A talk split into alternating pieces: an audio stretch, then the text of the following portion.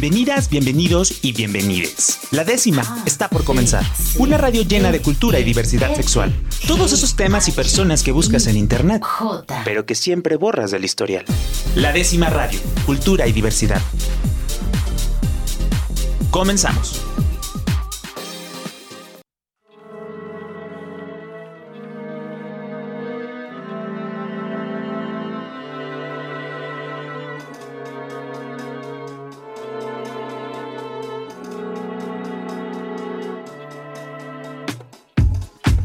Buenas noches a todas, todos, todes las personas que nos escuchan el día de hoy aquí en la décima radio. Yo soy su amigo Rob Hernández. El día de hoy sí tengo ganas de ser su amigo porque luego ya ve que hay otras veces que amanezco muy grinch y entonces en esas ocasiones digo, no, no quiero ser su amigo. Y bueno, pues la semana pasada no pude venir. Espero que me hayan extrañado. Digo, yo, yo sé que Rafa aquí recibió chorros, chorrocientas llamadas diciéndole, oye, ¿Qué pasó con Rob? ¿Dónde está Rob? ¿Por qué no está el día de hoy? ¿Por qué solo hay pura musiquita? Sí, yo lo sé, yo lo sé, les pido una disculpa, les pido una disculpa, pero fue una situación que salió de mis manos, pero estamos el día de hoy aquí en la décima radio. Oigan, y como saben, ya saben ustedes que aquí en la décima radio, pues estamos muy al pendiente de todo lo que está sucediendo en la vida de las personas de la diversidad sexual, en la sociedad, en la política, en el entretenimiento, en todas partes. Y hay un hecho que este, es por demás histórico que dije, ven a la décima radio, vamos a platicar. Digo, es un invitado que ya hemos tenido en varias ocasiones. Este, y siempre sale a colación en las pláticas de aquí de la décima radio. Pero el día de hoy viene con un tema muy especial y estoy hablando de Jaime Cobian. ¿Cómo estás, Jaime Cobian? Bien, gracias. Qué bueno que llegaste con mi patrocinadora, digo, con mi representante al precio, ¿verdad? Para poderme traer a esta entrevista. Oye, Jaime, es que sí, o sea, la verdad la negociación estuvo durísima. Pero bueno, siempre que hay euros de por medio, mira, adelante.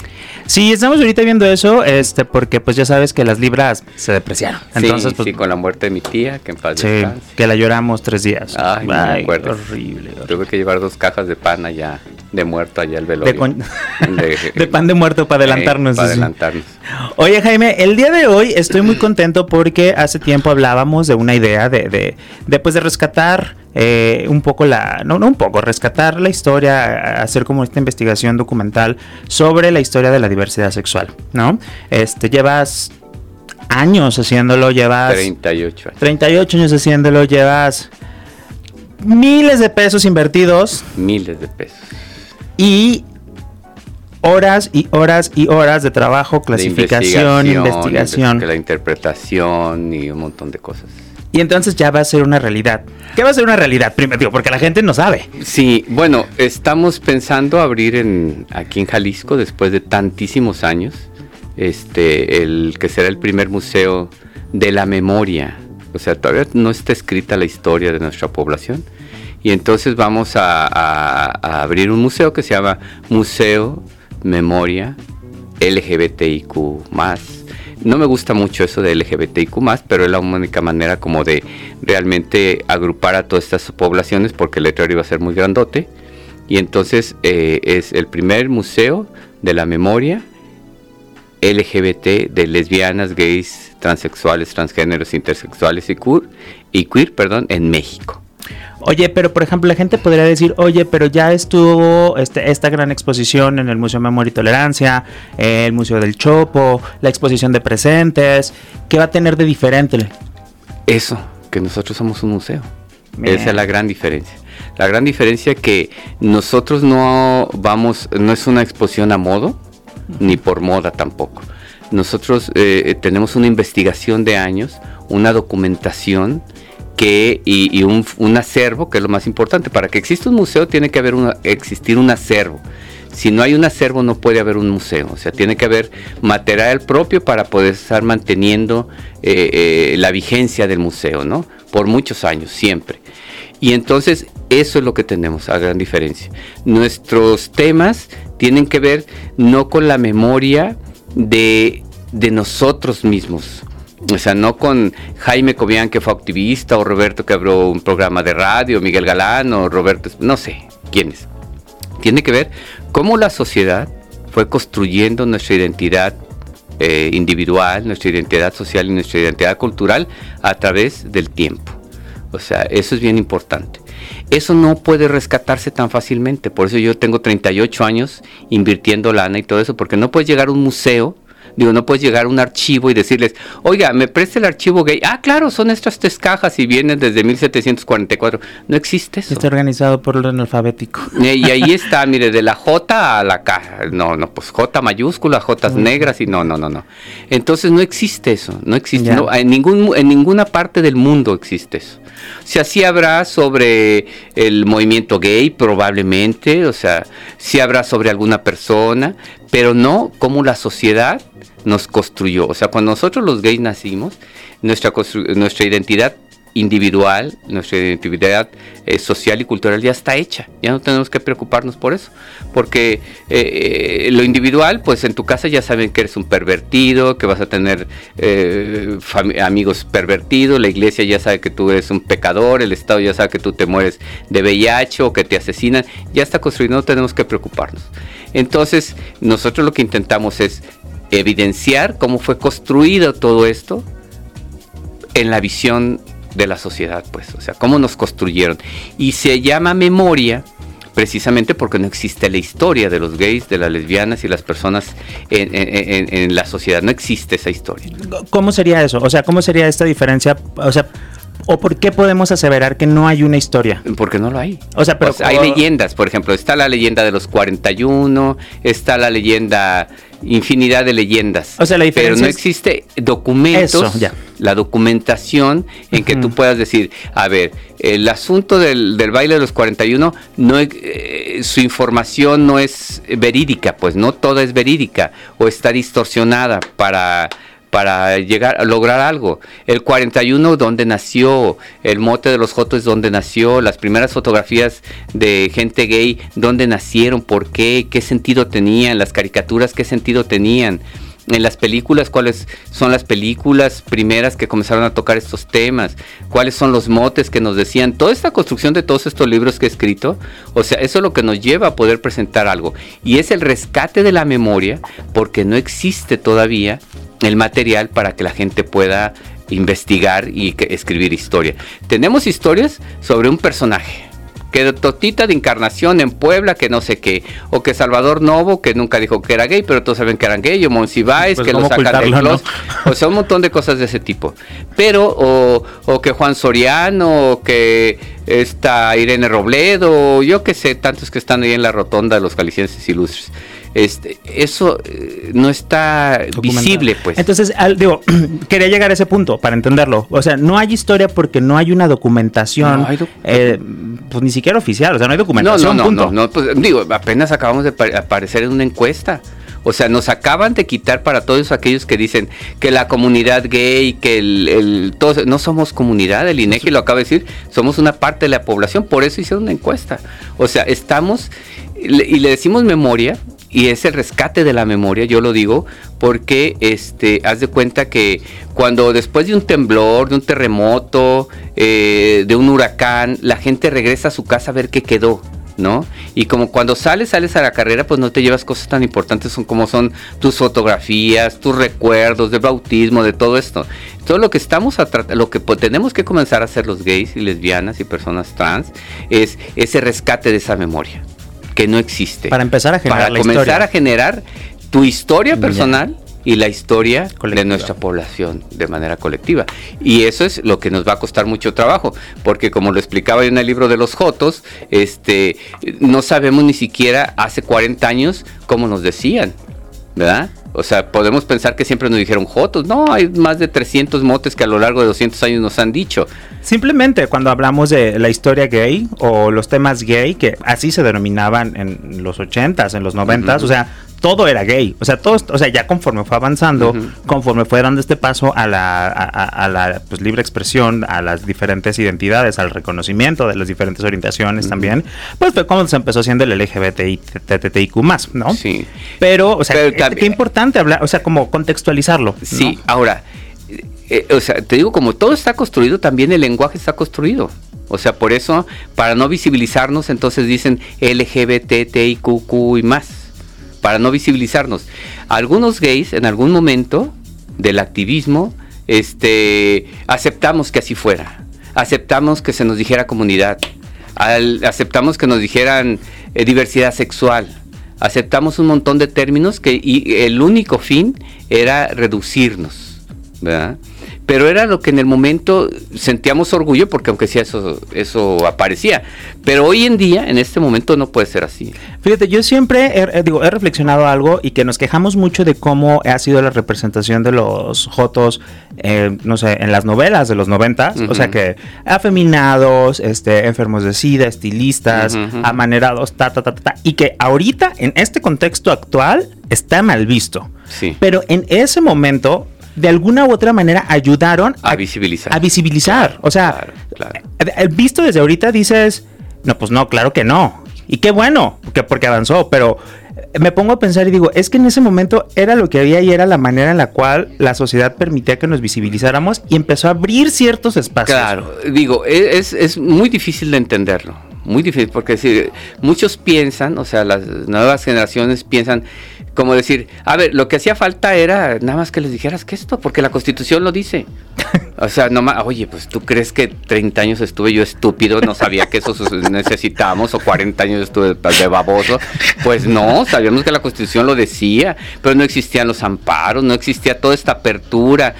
o sea, el otro día en una reunión les decía, gracias a Vicente Fox, este, nosotros vivimos otra realidad. Y dicen, ¿Estás pendejo?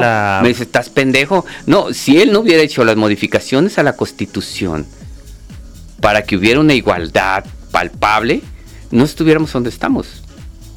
Sí, es que luego se nos olvida, o sea, sí, vivimos una, tenemos una historia personal este, y una historia de, discriminación, de, prejuicios, de sometimiento, de todo lo que quieras. Pero se nos olvida también como aquellos pequeños, aquellas pequeñas acciones o aparentes, aparentes. aparentes. Es lo que decir que ni siquiera pequeñas, o sea, sí. pero que de, de, grupos que nosotros decíamos pues conservadores de derecha, pero que a fin de cuentas con una acción que hicieron Vicente Fox eh, empezó a abrir, o sea, fue como la cascada. Abriendo eh, para el asunto de los amparos, o sea, todas estas reformas que hizo a la Constitución, a un montón de leyes, eh, se permitieron cosas de este tipo, pero igual otros presidentes pudieron haber hecho eso, ¿no? O sea, hablamos, muchos hablamos mal de, de Enrique Peña Nieto, sin embargo, en el tema de nuestra población, o sea, tenemos que agradecerle mucho. Los priistas dicen que por gracias a las modificaciones y a toda esta visibilidad que le dio a nuestra población, perdió el PRI, pues por haber, pues, no, no, era cierto, pues.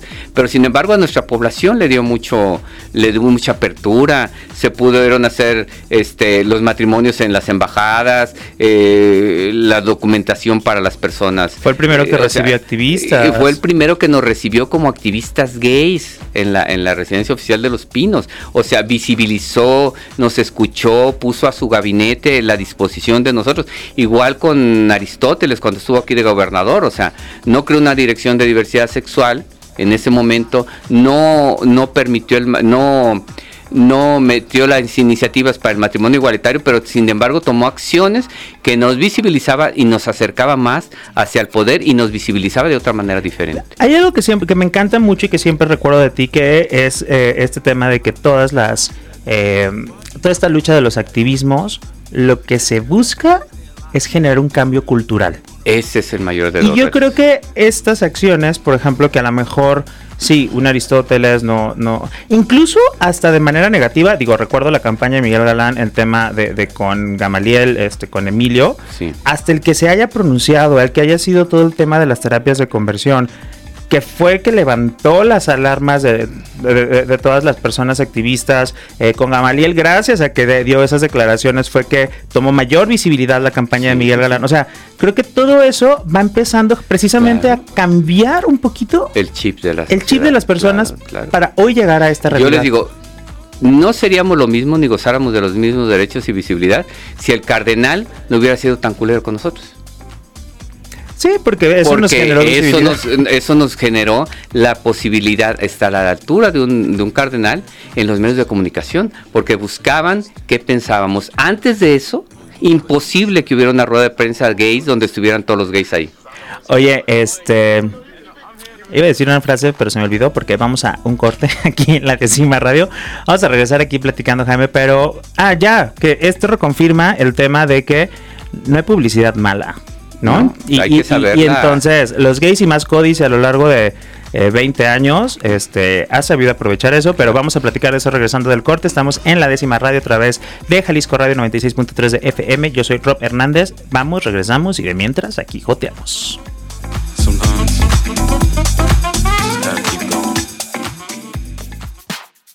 La décima radio. Cultura y diversidad sexual para todas, todos y todes. Regresamos. Estamos de regreso aquí en la décima radio y yo soy Rob Hernández y estamos aquí con Jaime Cobian platicando sobre lo que va a ser el primer museo de la memoria LGBTTIQ eh, en México. En México y el tercero en el continente y el cuarto en el mundo. ¿Cuál es en, en San Francisco hay uno que está a cargo del Estado o sea, Estados Unidos, los de parques nacionales se encargan de ese museo. Estoto en Brasil, que tiene financiamiento también del gobierno de Brasil. Y el de Alemania, que también sostiene el gobierno alemán. Y bueno, este que es un esfuerzo de nosotros como organización civil. Oh. Y sería, te digo, el cuarto a nivel mundial. ¿Y ya han empezado a tener contacto con los otros museos? No, fíjate que es, un esfuerzo pequeño por el momento, o sea, si queremos desdoblarnos, va a haber, este, hay todos los elementos para poder desdoblarnos y comenzar a generar un montón de cosas, pero ahorita nos hemos estado enfocando más en abrir el museo, ¿no? hacer la curaduría para, el maestro Jaime Aurelio Casillas, Franco, él es el curador, eh, ha sido muy trabajoso, mucho, muy trabajoso, porque no es lo mismo abrir una exposición de algo, a tener que tener en un espacio tan pequeño una historia completa de en el tiempo. Pues. Es lo que te iba a decir, ¿dónde va, digo, ¿dónde va a estar? Es, va a estar en donde eran las oficinas antes de Códice, en el centro de Guadalajara, en 8 de julio 76. ¿Verdad? Vamos a tener, vamos a estar eh, cobrando una cuota de recuperación que van a ser 50 pesos. Si nos quieren dar 50 dólares o 100, pues adelante, perfecto. Ya la denominación, lo que sea, pero de 50 para arriba. de 50 para arriba, sí, sí, sí. No va a haber becas, ni va a haber boletos de entrada gratis, ni nada de eso todavía. Eh, y bueno, eh, nuestro esfuerzo ha sido todo en estarlo a poderlo abrir, ¿no? Pero para nosotros como sociedad civil organizada, que tenemos un montón de cosas que hacer aparte de, de la mala costumbre de comer y pagar renta, tenemos que pagar también este pues cosas de esas, ¿no? Y, y que los mueblecitos de exhibición, pues que ya son 30 mil pesos, ay hijo de la fregada, que la pintura, pues ya fueron 5 o 6 latas de pintura, que los vidrios, que en eso andamos, pues, o sea, andamos eh, haciendo todo esto, ¿no? Y te digo, es pequeño, el de San Francisco tampoco es grande, el, el de Alemania no lo conozco, pues nunca he tenido tampoco ninguno de los dos, pero también son pequeños para la posibilidad económica que tienen. ¿Cuál es el gran problema? de estos museos que no tienen acervo. Ah, acervo. Acervo, es el gran problema, que no tienen acervo, porque tendrían las mismas dificultades que nosotros. Podrían tener de la época moderna, pues que hizo eh, este Mil allá en San Francisco y los movimientos, pero de lo que sucedió antes, no. O sea, de cómo se construyó en, en Estados Unidos, todo lo que se construyó en torno a los gays, no lo tienen, no es tan fácil acceder. Y en este sí tienes acervo. Ese es el asunto. Nosotros sí tenemos un acervo que a lo largo de 38 años he estado comprando, que son más de 33 mil piezas, de las cuales solamente hemos eh, trabajado en 2 mil. Nos faltan 31 mil que no sabemos que tengan. este, y aparte, este, otros archivos que se han estado agregando. La gente nos ha estado regalando cosas. Y bueno, pues ahí vamos creciendo el acervo, ¿no? Entonces, nuestra dificultad es muy grande porque no solamente es abrir el acervo. Abrir el museo tiene la, la, eh, la obligación ese museo de poder comenzar a conseguir financiamientos para ese acervo mantenerlo, ¿no? Porque ahorita yo lo tengo en guacales de jitomate, en bolsas de gigante, de ahorrera y de todos esos que ya ni existen. Ahí tengo mis los documentos y todo esto, ¿no? Ha habido mucho esfuerzo por aunque sea tener unas fichas técnicas de las cosas que tenemos ahí, que no ha sido muy fácil, eh, de los prestadores de servicio de varias universidades. No dan agua aquí, pero bueno, entonces este... Eh, digo, pero te dimos pan de muerto. Ah, eh, sí, sí, pero pues me lo comí, ya se me atoró y valió madre el asunto. Pero bueno, el asunto es de que eh, ahí vamos, pues, o sea, ahí vamos poco a poco. Este esfuerzo, les digo, yo creo que es un momento importante. es un momento importante porque la cultura está cambiando Vienen muchos eventos a, Guadalajara que tienen que ver con el tema gay y bueno. Fíjate que este algo que justo yo eh, he comentado también en varias ocasiones es que este bueno ya nos conocemos de años atrás este y pues hemos visto cómo ha cambiado mucho todo el tema de, la población. Eh, yo siempre les digo, a ver, yo empecé a escribir crónicas, yo empecé a hacer proyectos culturales enfocados a personas de la diversidad sexual, porque no había una oferta cultural, tampoco había una demanda. en, Los Jotos lo eh, eh, publicaste en 2014. En 2013. 2013. Este, yo trabajaba en una dependencia pública y fue un rollo poder presentar el libro a pesar de que estaba yo, estaba la directora, que es una gran este, aliada, este, y creo que todas las personas que trabajábamos ahí éramos en realidad unas personas aliadas y fue un problemón poder presentar ese libro. Y lo hicimos porque quisimos, o sea, porque teníamos que presentarlo. Hicimos un, taller de, no discriminación, capacitación a todas las personas. Y les digo, eso fue 2014, 2015. Y no es por falta de voluntad, no, fue por falta de voluntad de, nosotros, que digo, ahí sí yo me puedo decir, yo era parte de, gobierno. Los conocí, estábamos abiertos, o sea, y la, ahora, cinco años después, o seis o siete, este, la gran oferta cultural que hay en temas de diversidad sexual, la gran oferta, la gran demanda también de contenidos, pues es otra. O sea, en realidad en 5 o 6 años, la cultura al menos de la ciudad de Guadalajara y creo que en México. de todo el país. este, ha dado un giro. Tremendísimo, claro. Sí, hemos estado viviendo cosas increíbles, ¿no? Yo digo, no me... Eh, nuestras exigencias en un principio no tenían que ver con con el matrimonio, no tenían que ver con el seguro social, no, lo que exigíamos era algo sencillo, que dejara de haber eh, que hubiera la garantía para ser visibles. ¿Qué significaba eso? Que cuando vivieras tú en la calle, no te pararan la policía, te extorsionara, te llevara, te juzgaran por quién eras. Que si andabas en la noche este, eh, con alguien, no interpretaran que eras gay y que por eso te detuvieran, ¿no? Eh, no exigíamos otra cosa, pues. Y lo, en lo que más trabajamos era en conseguir dinero boteando para ir a sacar a todos los que en los fines de semana metían a la cárcel, pues. Eso era eh, en ese momento. Y hoy en día, bueno, pues ya no sucede nada de eso. Y digo, yo no hubiera creído que, que me tocara, digo, porque soy quizás de los pocos en este país que no he dejado la bandera, no le he tirado la, bandera, está, siempre he estado vigente, siempre he estado exigente, no he claudicado nunca en el objetivo que son los derechos para los gays, lesbianas, hombres y mujeres transexuales, hombres y mujeres transgénero. No he claudicado en eso. Y obviamente que me tocó ver muchas cosas diferentes, ¿no? Oye, yo recuerdo también, tengo muy presente una como situación que fue eh, cuando presentaron por primera vez la iniciativa para prohibir las terapias de conversión en el Congreso del Estado, en la cual participó Códice, participó Juan, tú, Luis, Leonardo y muchos otros activistas. Este, en esa ocasión, este, pues recuerdo que había como 100 personas vestidas de blanco y 7 personas de nosotros cargando la bandera gay.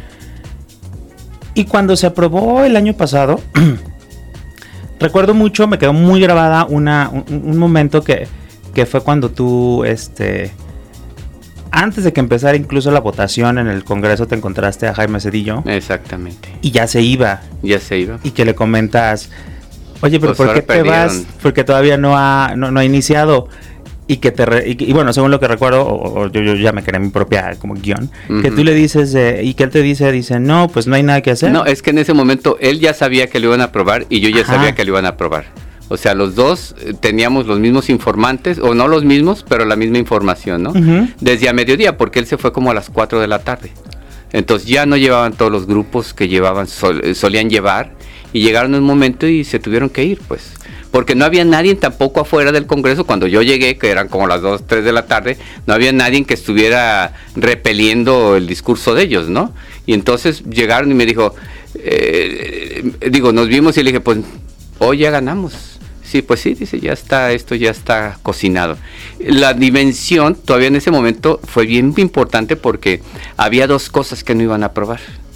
Que según en los chats de los políticos no se iban a aprobar ni la, ni la identidad ni las terapias de conversión, pero el matrimonio sí salía.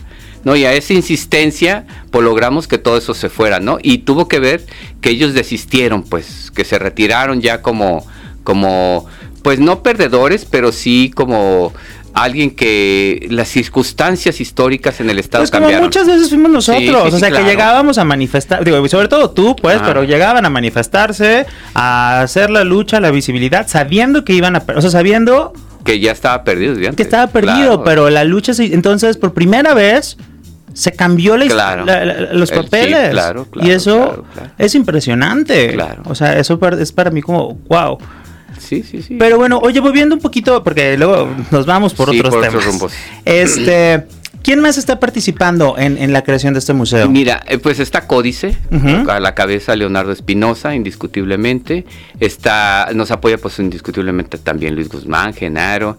Está Rodrigo Rincón, estás tú, está este Juan Frapadilla. Acabamos de invitar a otras personalidades que nos apoyen. Jaime Casillas, que te digo que es el curador. Está eh, Miguel Ángel, que le dicen el Diablito, que es, el, es un aliado de nuestra causa y él es el museógrafo. Está David Alejandro Vázquez Pérez, que nos ha hecho todo el asunto de la imagen. Está Héctor, otro compañero que tenemos ahorita del servicio, pero aparte está Ernesto Recendis, que va a ser de la parte del Consejo Consultivo. Mm. Está eh, Juan López, que nos está ayudando con lo que va a ser la biblioteca del, del, acervo. Eh, ¿Quién más? Diego Arellano. Diego Arellano, el, de la biblioteca, del, digo, de la librería Carlos Fuentes, que va a ser parte también de este esfuerzo. Y bueno, se están sumando personas que son importantes en nuestra que son importantes en nuestra población y que están creando una conciencia y que yo creo que con esto estamos preparando una perspectiva diferente. Eh, y en el mayor de los esfuerzos, como lo decías tú, que siempre lo he dicho yo, es nuestra mayor apuesta es lograr el cambio cultural. ¿A partir de cuándo pueden empezar a ir a, acudir las personas? Yo, eh, yo creo que va a ser el, 9 de, a partir del 9 de octubre, ya va a estar abierto. Yo creo que vamos a estar desde las 11 de la mañana hasta como las 6 de la tarde. Los sábados el horario va a ser desde más temprano y quizás los domingos también estemos abiertos. Es, eh, es, un, espacio, un espacio con mucha historia, con mucha historia, con mucha memoria, rescate de nuestra memoria, que les va a platicar mucho de un mundo que no conocemos, pues, y que es importante que ahorita las nuevas generaciones hagan un, un encuadre, un enlace con esta parte de nuestra historia que, que no la conocen, pues. Oye, ¿cuántas salas va a tener? ¿Cómo va a estar estructurado? Mira, es un lugar bien chiquito. Es un lugar, pues era la galería de Coise. ¿Ah, ¿Cuántas salas va a tener? Es muy eh, chiquito. No, bueno, 14. Eh, son 18 salas. bueno, son, Ojalá. son seis paredes. Entonces, este, eh, es una historia bien contada, bien armada. Tiene una sala exclusiva, exclusiva. sí, la única sala que hay. Bueno, son dos salas las que hay. La que es grande y la que es pequeñita. La pequeñita está dedicada a Jalisco. Y ahí vamos a tener, pues, cosas increíbles de las que sucedieron en Jalisco y, personajes importantes de nuestra, de nuestra vida, de nuestra vida social. Les digo, esta, esta, esta, pues es una sorpresa porque todos pensarán que vamos a hablar del, del activismo, pues, ¿verdad? No, no, no, es la una parte. No, nada que ver con el activismo, mm. no, no, porque vamos al rescate de nuestra memoria, pero la memoria desde hace 200 años, pues. A ver, pero entonces, digo, platícanos un poquito más para entender y para que la gente diga, ah, este, ¿Cómo va a estar estructurado? O sea, o cómo, o, qué podemos esperar ver? O sea, Mira, el inicio es que la gran diferencia que nos hace de los heterosexuales es el deseo. Entonces, ¿dónde comienza el deseo por los otros hombres? ¿Dónde los gays comenzaban a buscar a, alguien? Eh, todo esto tiene que ver... Los lugares de... no, no, no, no, no, no, no, no, no, no, todo esto tiene que ver cómo nos veía la sociedad. Acuérdate. No tiene que ver con la vida de los gays. O sea, no tiene que ver con, con sus fiestas, no, sino no con la fiesta, sino cómo llegaba la policía y te llevaba preso por o cómo era eh, cubierta la fiesta en los medios. Eh, exactamente, o sea, cómo la prensa nos vio. ¿Por qué hablamos eh, el tema tiene que ver mucho con la prensa? Pues porque es una parte importante que contribuyó de una manera este, trascendental para la cultura, para esa construcción que tenemos, ¿no? Con nuestra, nuestra identidad, nuestra identidad social, individual y cultural, ¿no? Cómo salía la gente, cómo salían los gays o los papás de los gays y veían un puesto de periódico, cómo se discriminaba con el, con el discurso, con las imágenes a nuestra población, ¿no? Y los temores que podían sentir los papás por ver cómo se veía esto, ¿no? Cómo en algunos lugares este, eh, pegaban publicidad de un periódico no voy a decir ahorita el nombre porque es una sorpresa que nadie conoce. Este, aquí en Guadalajara, pues en los lugares había en las esquinas donde promovían periódicos o la lucha libre o cosas y pegaban en la pared unos unos grandes pósters donde decían este los jotos de Guadalajara es fulano, es sutano, vive en tal lugar, este así como esas cosas, pues que la gente no conoce. Oye, entonces eh, está padrísimo porque eh, vamos a ir conociendo cómo nos fue construyendo la sociedad, entendiendo la sociedad eh, desde diferentes ángulos. Sí, sí, sí, eso es importante, cómo nos vieron, cómo nos veían, cómo nos construyeron. Y otra parte importante, pues quienes a pesar de eso, tuvieron una vida plena y triunfaron en el estado, ¿no? Digo, en el, en el mundo, no nomás en México, este, personajes importantes de, del siglo XIX, del siglo XX, este, jaliscienses, y la otra es algo, aportarle algo también a, que la gente conozca los diferentes, eh, eh, las diferentes gentes que han escrito acerca de la novela gay en México, ¿no? Que pues, todos conocen a Luis Zapata, pero antes de Luis Zapata, desde 1869, ya había quien había escrito temas de lo gay, ¿no? Y cuáles son las novelas más importantes antes que las de Luis Zapata o de, ese José Joaquín Blanco, ¿no? Por ejemplo, de ese tipo. Otro tema tiene que ver el VIH, cómo, cómo nos veían, cómo se trabajaba en esto, ¿no? Es que es bien fuerte, porque, o sea, ahorita que estoy como rehaciendo muchas de las crónicas que, de, entrevistas que he hecho a personajes como tú, como otras personas, este... Parece increíble, parece que es como otra sociedad que eh, la manera en la cual, o sea, me gusta relacionarlo un poquito con, el inicio del COVID, que todos estaban como... Es igual. Que nadie sabía nada, todos estaban asustados. Había mucha... Bueno, ahorita había mucha información. En aquel entonces había nada de información. Solo sabían que la gente... Que los gays se morían. Ahí era la gran diferencia era esa. Que los gays se morían y que te podían contagiar. Y entonces tenías que hacer algo contra los gays. Por eso había bardas que decían, Guadalajara nunca será cirosa, haz patria mata un puto, eh, porque los gays contagiaban el VIH y que te ibas a morir de SIDA, pues. Digo, no te contagiaban el VIH, te contagiaban de SIDA. Y los papás, eh, fuimos a recoger una vez al salto a un chavo que lo tenían en, el chique, en los chiqueros de los puercos, eh, ya en etapa terminal, y que teníamos que ir a rescatar a todas estas personas porque el estigma era sobre nuestra población.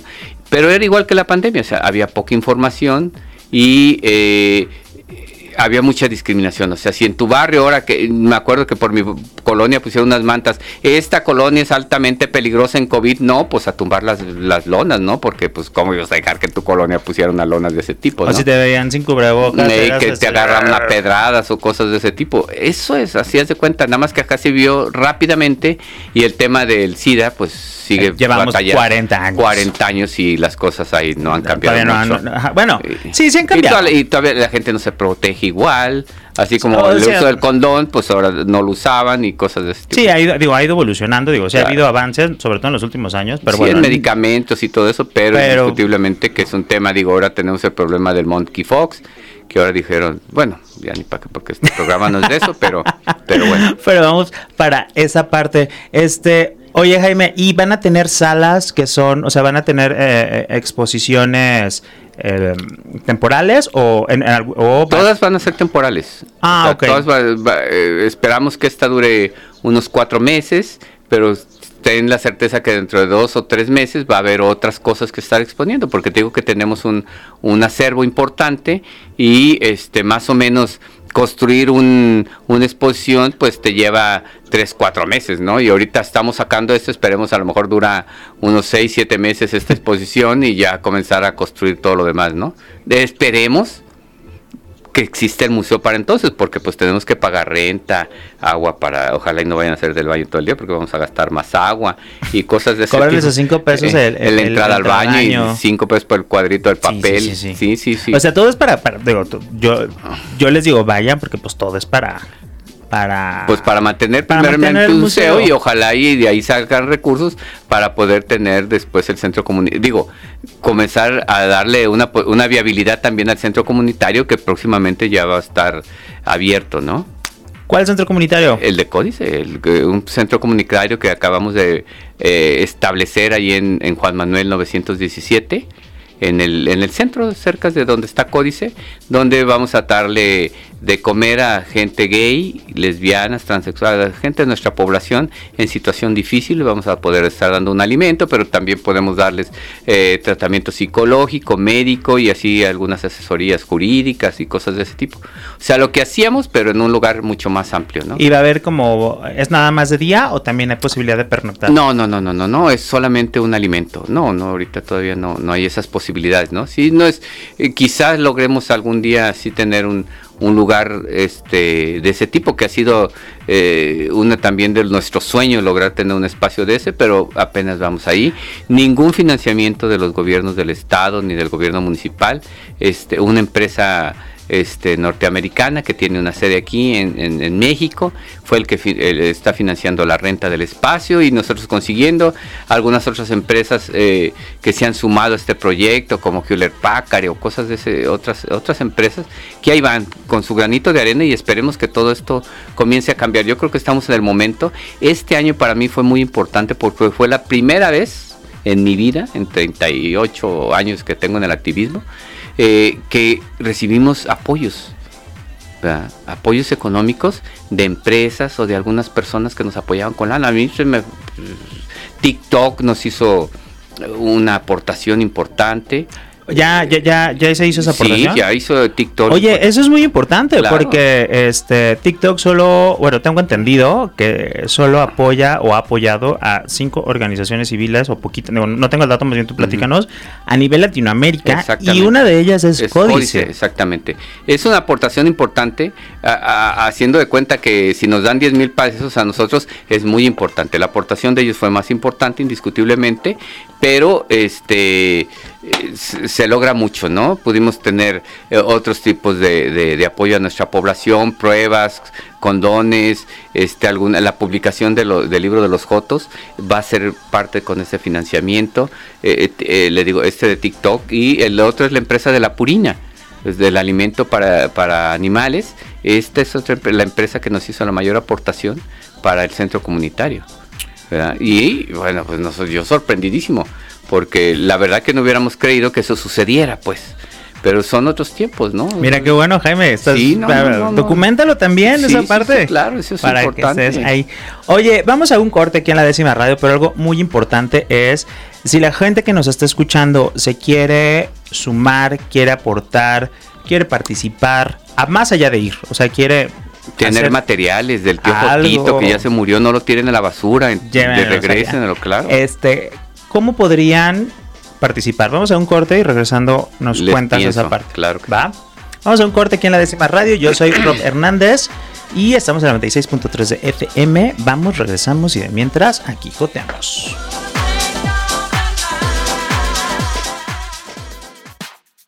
La décima radio. Cultura y diversidad sexual para todas, todos y todes. Regresamos.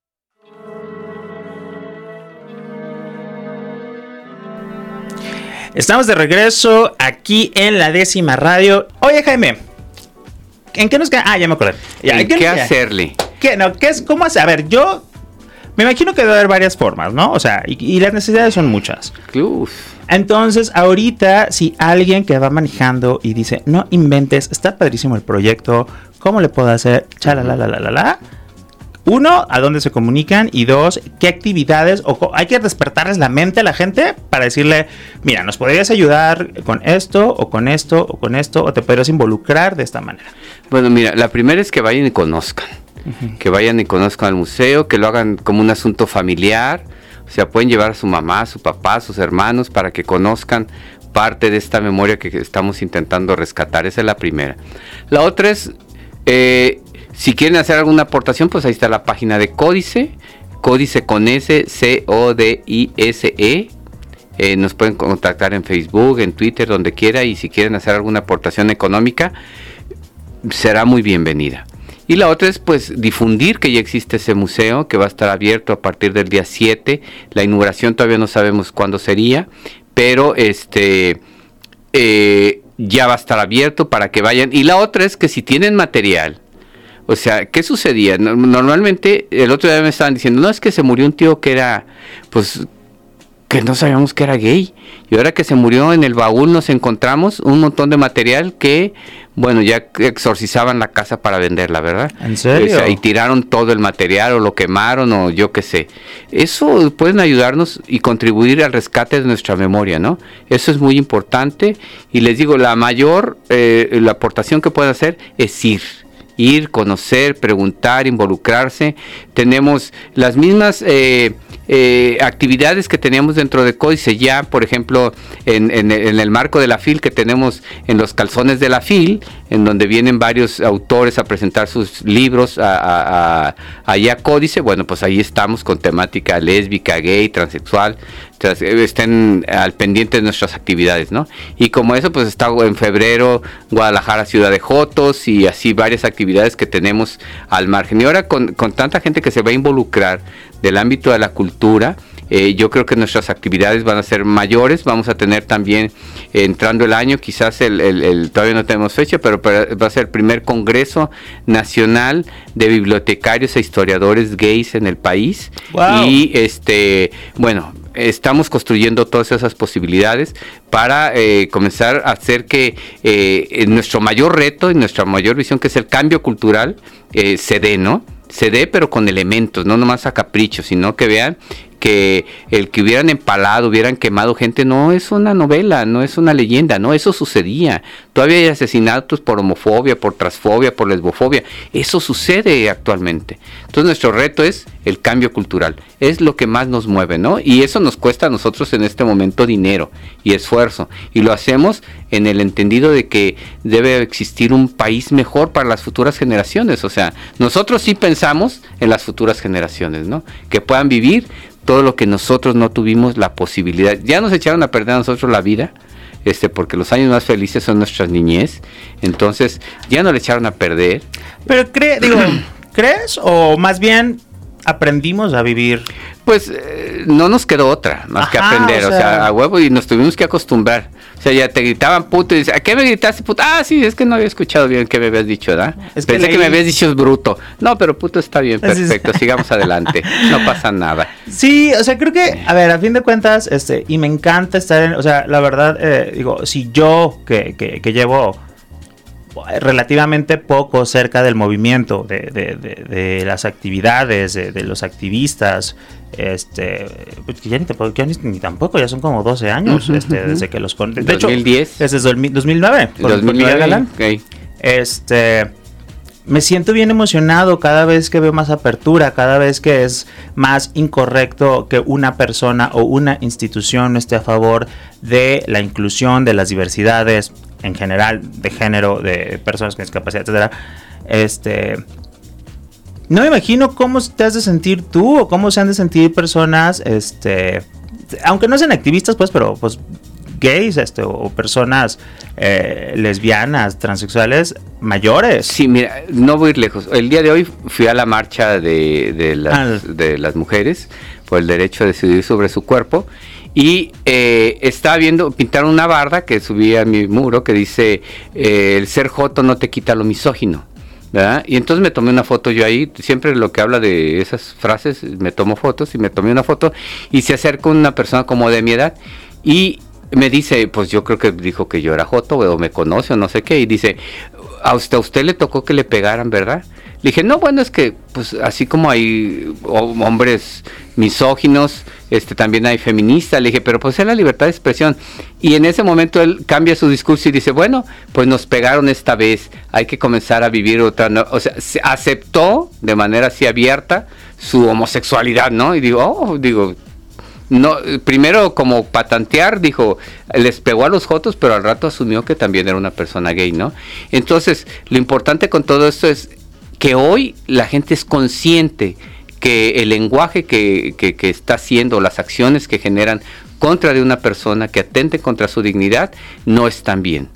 No es bien, no es una libertad de expresión. Digo, ayer el, presidente de la Suprema Corte de Justicia lo dijo, sí, este, podemos decir que la Real Academia de la Lengua eh, dice que no es necesario decir otras y otras y todo esto, pero sí es importante para hacer un cambio en la cultura de nuestro país, un cambio en la conciencia en el chip de las personas. Simplemente con ese tema, cuando inicié la décima radio, la verdad, la entrada que, que escuchan de la décima radio la hice para provocar porque en ese entonces, cuando tú decías todes, y eso fue hace dos años, 2020, inicio del 2020.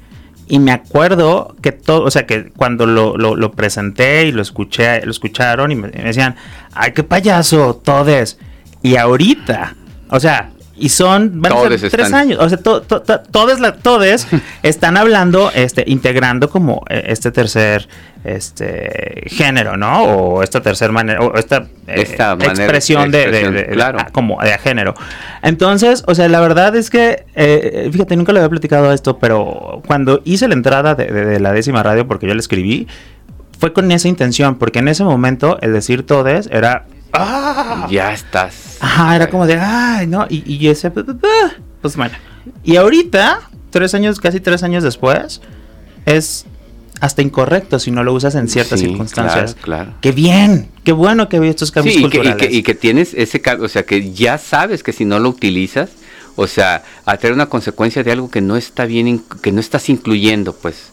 Y eso es importante porque ahora ya hay ese freno, autofreno que te estás poniendo, ¿no? Sí. Oye, Jaime, pues qué padre que estés aquí en la décima radio cuando tengan la, la, inauguración.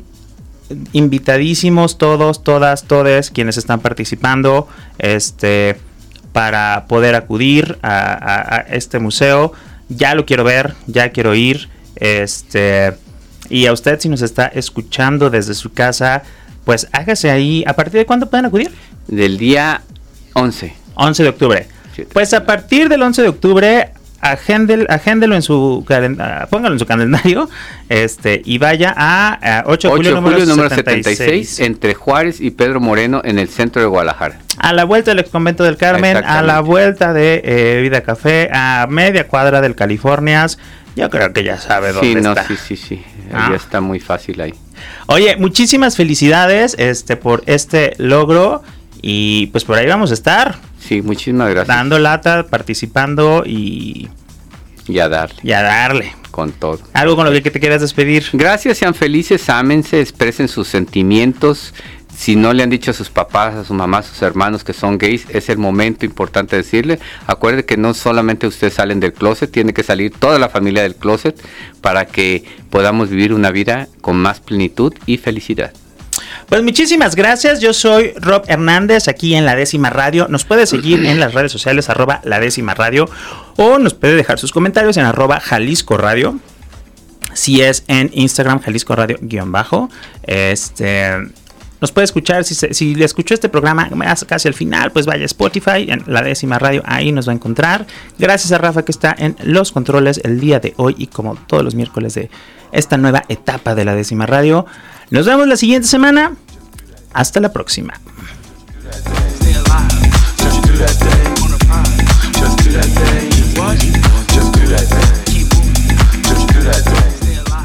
La décima radio.